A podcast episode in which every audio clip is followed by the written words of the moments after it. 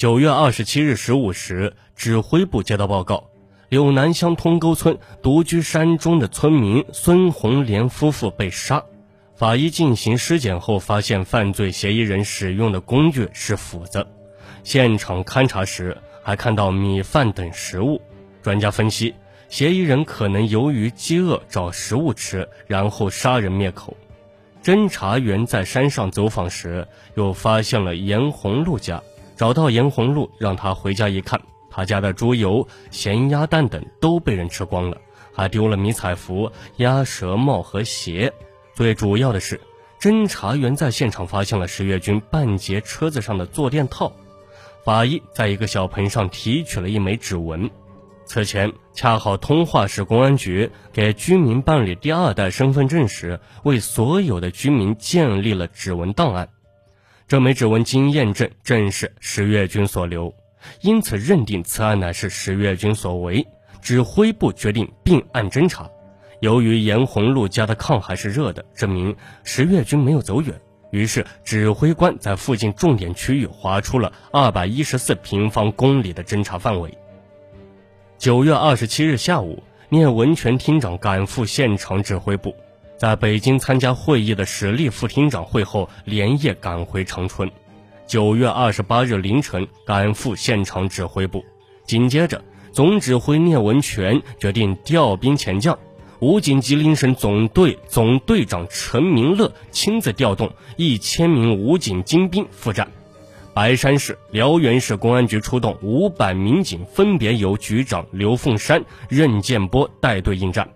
通化公安局出动两千名民警，梅河口市公安局出动三百多名民警，长春市、吉林市公安局也提供了强有力的设备和人员支持。通化市委、市政府组织动员民兵预备役和群众骨干协助公安机关开展搜捕工作，一支由公安民警。武警官兵、民兵预备役和当地群众组成的1.2万人的搜捕队伍，由李东泰、史立副厅长两位前线指挥分别负责围捕和侦查指挥工作，进行了大面积的拉网式搜山、设卡和蹲守。吉林市通信管理局、省移动、联通通讯、卫通公司为案件侦破提供通讯保障。一辆辆应急通讯车矗立在大山深处，昼夜工作，确保通讯网络畅通。九月二十八日十六时，聂文全和通化市委高广斌书记组织召开有通化市各县市委书记参加的会议，对抓捕工作进行部署，特别是对安全防范工作提出了明确要求。可是呀，此地山高林密，正值秋季。连成垄的玉米地，一株株结实粗壮的大玉米组成了一片片齐刷刷密集的青纱帐，茫茫无际，一直延伸到山上，和山林交织在一起，地形复杂，侦查面积大，抓捕工作艰难的进行。十月军九月二十七日杀了孙连红夫妇下山后，本打算再潜入通沟村去杀多年前打过他的一个村民。可是他发现公路上有警察、武警，还有警犬，又看到各个路口都有人把守，觉得无法下手，只好顺原路回去。当他沿着铁路和公路之间的大河走到吕家铺前的玉米地时，看见两辆警车从河床内驶过来，他吓得一头钻进玉米地里，再没敢动。饿了他就掰玉米生吃，渴了他就喝沟里的水。九月二十九日三时许，狗急跳墙的石月军翻墙窜入赵玉福家院内的房后空屋，想找吃的，没找到，在玉米地里待的鞋都湿透了。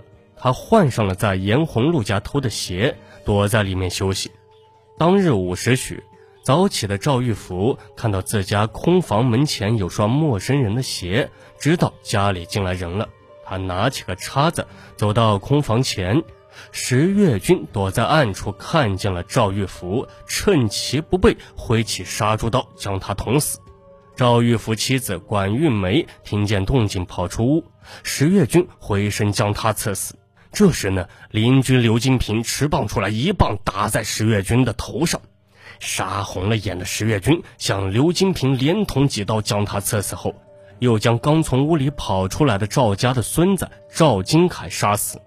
这时呀，石月军觉得自己的行踪已经彻底暴露，无法再逃出警方包围圈，便从背包里拿出加了鼠药的饮料喝下，然后窜入吕家铺村南玉米地。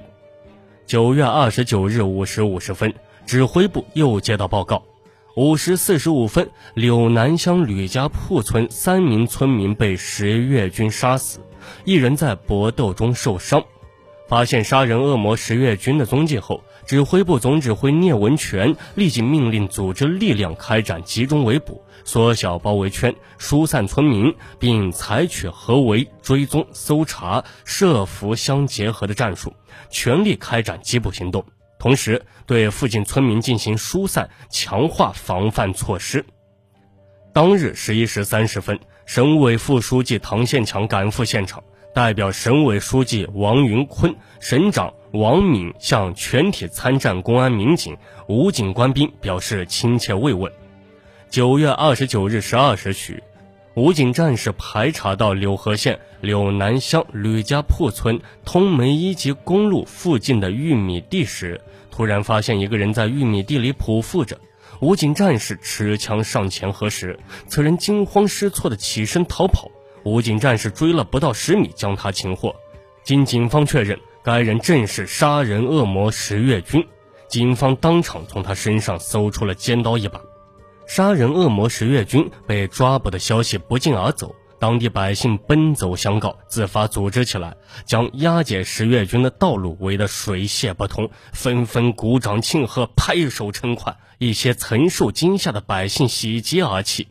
二零零六年十一月二十五日，吉林省通化市中级人民法院对石月军特大杀人案开庭审理，以故意杀人罪、抢劫罪判处被告人石月军死刑，剥夺政治权利终身。好了，本期的命案一千宗就给大家播讲完毕了，感谢您的收听，我们下期节目再见。